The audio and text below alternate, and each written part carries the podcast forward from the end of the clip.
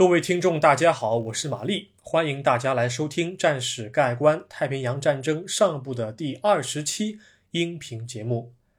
从这一期节目开始呢，我将会花费三期节目的时间来和各位分享一下香港保卫战的具体内容。因为近期香港出现了一些事态，我觉得为了弥补年轻一代普遍存在的历史虚无主义的现象。把接近八十年前发生的一次惨烈战斗放到今天进行还原，也算是一件有意义、有现实价值的一件事儿了啊。那么还是老规矩，在正式还原战斗之前，我还是介绍一下香港在十九世纪末至二十世纪初的简史和地理特征，以及日方攻打香港的战略目的到底是什么。如果我的听众当中有来自香港的同胞，那么你们肯定对我的某些内容，特别是第一节，已经滚瓜烂熟了啊！但是我还是推荐你们把至少是把第二节的内容啊全部听完，对你们会有很大的帮助。好，咱们来开始今天的主体部分。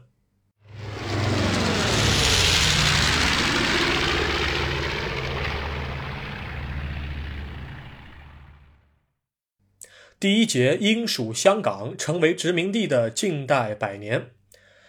首先，各位在听到“英属香港”这个词之后，可能既会感到陌生，但同时又有一种不满的情绪存在。啊，这也是可以理解的。确实，这个词儿平时咱们用的不多，但是为了客观的去陈述历史，我觉得还是有必要沿用时代性的称呼啊，比较贴切。好，我们先来看一下香港的地理特征。香港在今天被称为香港特别行政区，但是在十九世纪末，也就是清朝的后期，香港这一名称呢，它的地理界定，大英帝国和清政府双方都是非常的不统一的啊。广义来讲，香港在今天和在那个时候在地理上包含的是港岛、九龙和新界三大行政区域。那么地理上的香港指的就是九龙半岛，外加上。各百个啊各类岛屿组成的一个地区，那么九龙地区的北面就是九龙群山，特指一系列包围九龙半岛的多处山峰。那么在今天，它们已经是非常令人适宜居住的哈自然公园了。在自然公园的北方，就是当时还没有被认为是改革开放的一个重要的经济特区的深圳，当时还是一个小村而已。那么，在九龙半岛和香港岛之间，就是著名的维多利亚湾了 （Victoria Harbour）。世界各地的航运船只都会停靠此处，以维持香港重要的、非常重要的转口贸易。因为维港，它其实在地理条件上来看，它是一个天然的一个良港啊，它既不位于地震带当中，不会因为海啸而导致一些问题，它同时呢，又是香港这个地区，又是和东京。和上海和新加坡特别的近，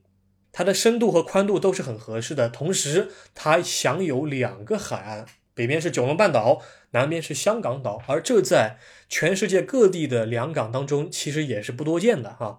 所以，如果大家去找香港的老照片来看的话，特别是从各个山顶俯瞰的维港照片，你们就会发现世界各个列强的商船和军舰。都会同时出现在维港之内，比如说有英国的、美国的、法国的等等各国的军舰和商船都会在这边停靠。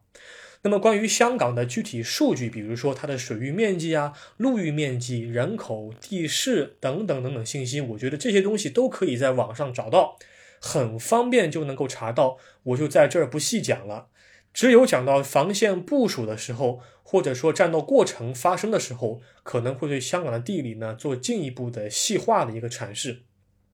好，讲完了地理之后，我们来看一看香港的简史啊。香港是什么时候变成殖民地的呢？这个问题的答案呢，可能就得涉及到我们平日里头考试呢是经常考，但是考完了绝对会扔掉的，同时也是非常黑暗的。中国近代史了。一八四零年，第一次鸦片战争爆发，当时啊是道光皇帝在位，他呢就希望与英国停战促和，他不想打仗，于是代表清政府的两广总督琦善与时任大英帝国的对华事务全权代表查尔斯·艾略特爵士。他们两个呢，就打算进行一次谈判。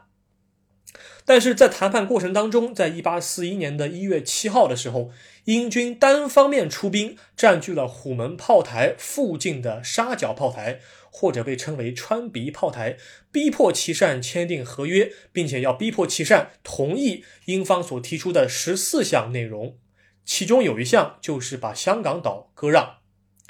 那么这个虎门炮台，也就是林则徐虎门销烟的地方。那么琦善呢？他怕道光皇帝知道，哎呀，咱们谈判之后一炮台还丢了啊！他怕道光皇帝勃然大怒，尝试以性命来追究琦善的过失。所以琦善这个人呢，他在别人揭发之前呢，一直对事实有所隐瞒。哎，不知道到底发生了什么事儿。总之，双方在私下。签订了一个条约，叫《川比草约》啊，《川比草约》在当今的近代史当中可能很少提到，它并不如那些所谓的《南京条约》《北京条约》那么著名。但是这是一个开始割让土地的一次起草的一个文件啊。那么，之所以《川比草约》是一个草约，是因为当时的清政府和英国双方都不承认这份条约的正当性，是你们俩私下签的，都没有和上面商量过，对吧？那么琦善就被道光皇帝革了职，艾略特呢也是如此。但是英军在艾略特革职之前，也就是一八四一年的一月二十六号当天，搭乘英国皇家海军的炮舰硫磺号登陆香港岛，并在次日升起了英国国旗。因此，我们现在要说的殖民地时代，或者说是港英政府时代，或者说是英属香港时代，都可以哈。都是从一八四一年的一月二十六号当天这一天开始算起的。那么到日军占领香港之前，英方可以说在香港已经统治了正好一百年左右。但是这份草约签完之后有一个问题，当时的英国政府嫌川比草约当中英方的获利太小，因此他不高兴了啊！英军就在中国境内的各个港口发起了大规模的军事行动。迫使清政府先后签订了三个条约。啊，第一个是《南京条约》，是第一次鸦片战争时期签订的，一八四二年八月二十九号签订的；第二个是《北京条约》啊，准确说来应该是《中英北京条约》，因为《北京条约》它有三个条约，分别是《中英北京条约》、《中法北京条约》和《中俄北京条约》。那么，《中英北京条约》是在一八六零年的十月二十四号签订的，是最早签的，是第二次鸦片战争的一个产物啊。打引号，这个产物。第三个条约叫做《展拓香港戒指专条》，这个东西可能咱们也说的不太多啊。它是一八九八年六月九号签订的，展拓是拓展的这个名词形式啊。你们就可以发现是什么呢？这个专条它的生效日期其实是七月一号，这个日期很重要，咱们先记住啊。简单说来，南京条约签订之后，英国人把香港岛抢走了。中英北京条约签订之后，英国人把九龙半岛抢走了；展拓香港戒指专条签订之后，新界和两百多个离岛由英国租借九十九年。好，请注意，一八九八年七月一号加上九十九年，就是一九九七年七月一号。那么，也正是因为这一天，香港正式回到了大陆的手中，并不只是因为这一天是党的生日。啊，我们是依据条约的具体内容而确定的日期。好，那么进入二十世纪以来，香港到底发生了哪些变化呢？一方面，香港被英国改造成了远东地区的一个重要港口之后，大量的码头工人，同时也是廉价的劳动力被雇佣，香港的运输业也开始逐渐发达起来。但是随着全球格局的不断变化，特别是内地哈辛亥革命啊、北伐等不稳定的局势发展，香港社会的不安定因素也在背地里蠢蠢欲动啊。一九二二年发生了海员大罢工事件，以及一九二五年的十月到一九二六年的十月发生的省港大罢工，其根本性质都是因为劳工本身啊受海外雇主的不公正待遇啊。加上国内三民主义的发展和各类进步势力的发展和支援，他们让当时执政的大英帝国的总督是头疼不已。比如说，我举一个例子，第十六任香港总督，也就是司徒拔爵士 （Stops），这个人他主张就采取强硬措施。英国人他不把罢工运动，比如说是华人的不公正待遇啊，纯粹理解为一个经济问题，不是。这个人他把罢工运动纯粹理解为了一场政治运动，而忽略了外籍人士和华人工资的普遍差异。那么我说的再详细一点，其实是白种人和黄种人这两个人种的待遇是有天壤之别的。那么香港的事态是在司徒拔爵士离任之后渐渐开始平息，因为当时英国政府也不满司徒拔爵士的一些行为，所以他在一九二五年的十月底离任之后呢，换上了一个更加懂得中国文化的一个新的啊这个总督，换上去之后啊，渐渐平息下去了啊。虽然当时的反帝国主义、反帝反封建运动在全国各地都有所展开。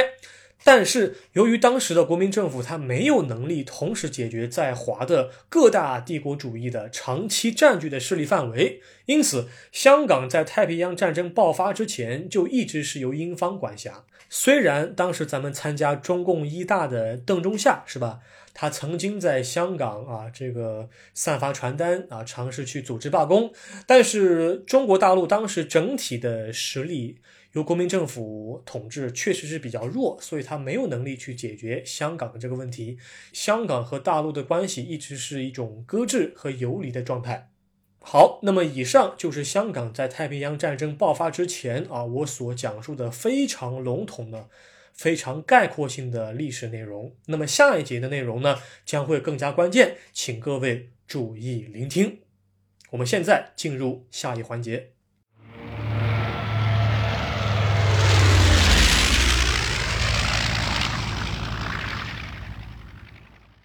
第二节触底反弹，受人冷落又逐渐回暖的英军防务。估计有观众在听到这个小标题之后，会下意识的认为：哎，玛丽是不是在讲股票呢？如果你确实想了解哪一个估值较低的潜力股啊，未来有涨停的可能，那很抱歉啊，我这边无法提供准确的信息来源，请你们参考各大证券，好吧？这里的触底反弹指的是英国在香港的军力变化。不过，我们在了解触底反弹的底线到底是什么之前，还是先来看一看一战之后的国际格局是如何影响英国对远东的战略部署的。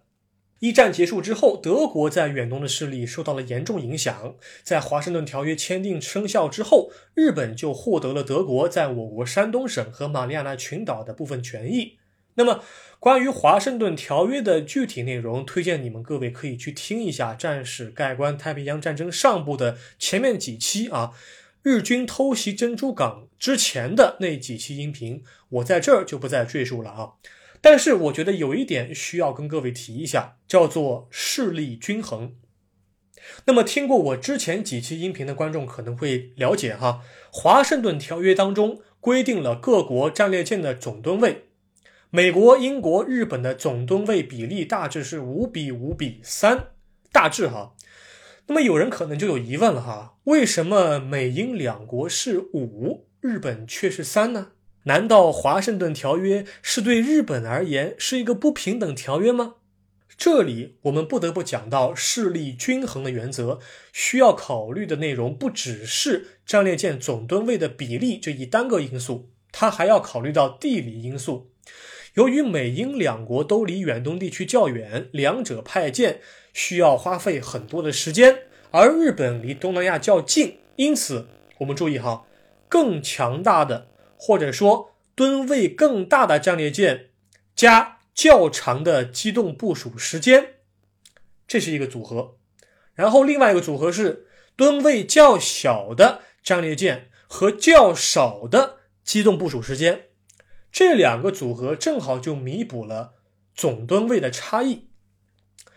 然而，这个看似势力均衡的一个特别理性的条约，实际上也只是缓兵之计而已。因为日本如果真的有诚意要解决国内的经济危机的话，那么他在通往武力入侵别国的道路上，一定会采取各种方法来给其他国家的观察员啊释放烟幕弹。其实。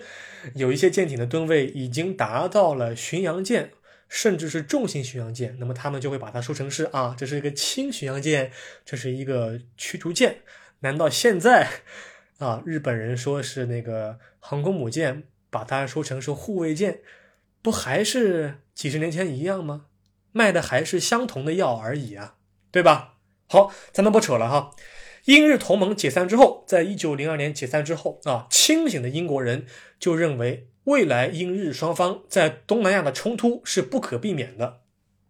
那么英国人呢，在二十世纪二十年代就撰写了一本书，叫《远东战争备忘录》（War Memorandum Eastern）。他们在这本书里面把日本作为了战略假想敌，并构建了英国在和平时期需要实施的战略目标。英方主要在这本书里面把战争，特别是和平时期结束后的英日双方的战争，分为三个阶段。第一是远东的基地遭到日方进攻之后，英国皇家海军将会穿越地中海、红海，最后在新加坡站稳脚跟啊。这是第一个阶段。第二，皇家海军和陆军将重新夺取香港这一中转基地，作为封锁日本本土的跳板。如果从新加坡直接来封锁日本本土，这个太远了哈，中间需要跳板，需要过渡一下。第三，与日本海军展开决战，切断日本的贸易航线，通过海空封锁迫使日本投降。注意一下哈，这个决战它的英文不叫 duel。它叫 decisive battle，这是一个马汉的海权论里面的一个概念。但是咱们先不论备忘录到底写的如何天花乱坠，咱们也不去讨论马汉的观点。香港能不能成为英方在远东地区的重要基地，其根本的因素并不在于备忘录中的战略计划到底是如何制定的，而是在于英国是否真正有能力增援香港。不是理论，而是实践。你到底怎么样？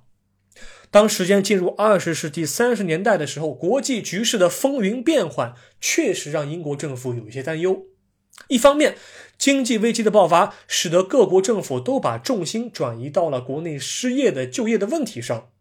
那么，有些国家在经济危机的这个大环境下，已经做出了啊自己的选择，比如说德国、意大利和日本，走的是对外扩张的道路，转嫁本国的危机代价，并大幅提升军力。那么，美国走的是罗斯福新政啊，是采取国家干预的手段做宏观调控。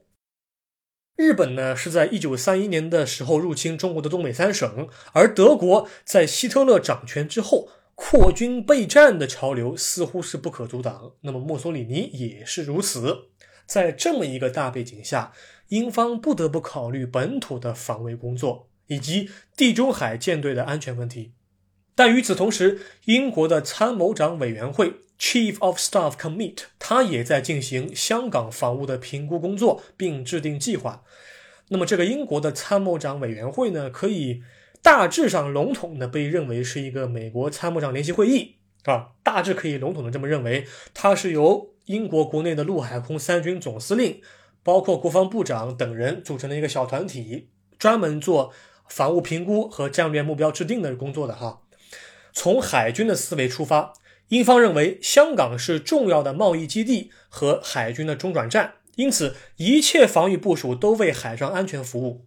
地面部队必须将防线前出至九龙半岛，以确保维多利亚湾的安全通畅，并且等待友军的增援。所以，一九三四年，它的直接结果是英军开始修建醉酒湾防线，以抵挡未来南下的日军。除了给陆军修建阵地之外呢，英方也开始修建额外的军用机场，比如说启德空军基地，就是在兼战时期 （interwar period），也就是说是两次世界大战的之中的这个和平时期，在这个时期完工的。然而，因为本土的防御压力逐渐上升，英方不得不在三十年代末期抛弃了原先的防御设想，醉酒湾防线停修了。机枪碉堡啊，防空阵地啊，都开始转移，并且部署到香港岛上，而不是在九龙半岛。如果说二十世纪三十年代是香港防务逐渐滑坡的那个十年，那么一九四零年这一年，应该我认为哈，可以被当做不断探底的这个底线了。一九四零年六月，德国占领法国，敦刻尔克大撤退，动用了英方大量的海军力量，然后。德国空军开始了频繁的空袭，不列颠之战开始打响。日本呢又趁机控制法属印度支那，并逼迫英国关闭支援中国的滇缅公路。那么英方迫于政治压力，同时呢又无法啊在一段时间之内组织起足够的军力对日本施压，便采取了绥靖政策。所以滇缅公路就被日方控制了。而当时钟被拨到了一九四一年夏季的时候，英国可以说才真正的开始了反弹。大致说来，反弹有下面几个关键的事件：第一，希特勒因为长时间攻不下英国，对苏联呢又发动了巴巴罗萨计划。德国空军又转移至了东线战场，所以英方在欧洲和地中海的压力也逐渐变小。这是第一点，第一个关键事件。第二，因为租借法案的签订之后，英方能够收到来自大西洋另一侧的美方援助，因此英方的经济压力，特别是武器装备的生产压力减小。第三，由于美国对日本展开了石油禁运，日本与西方国家的关系恶化。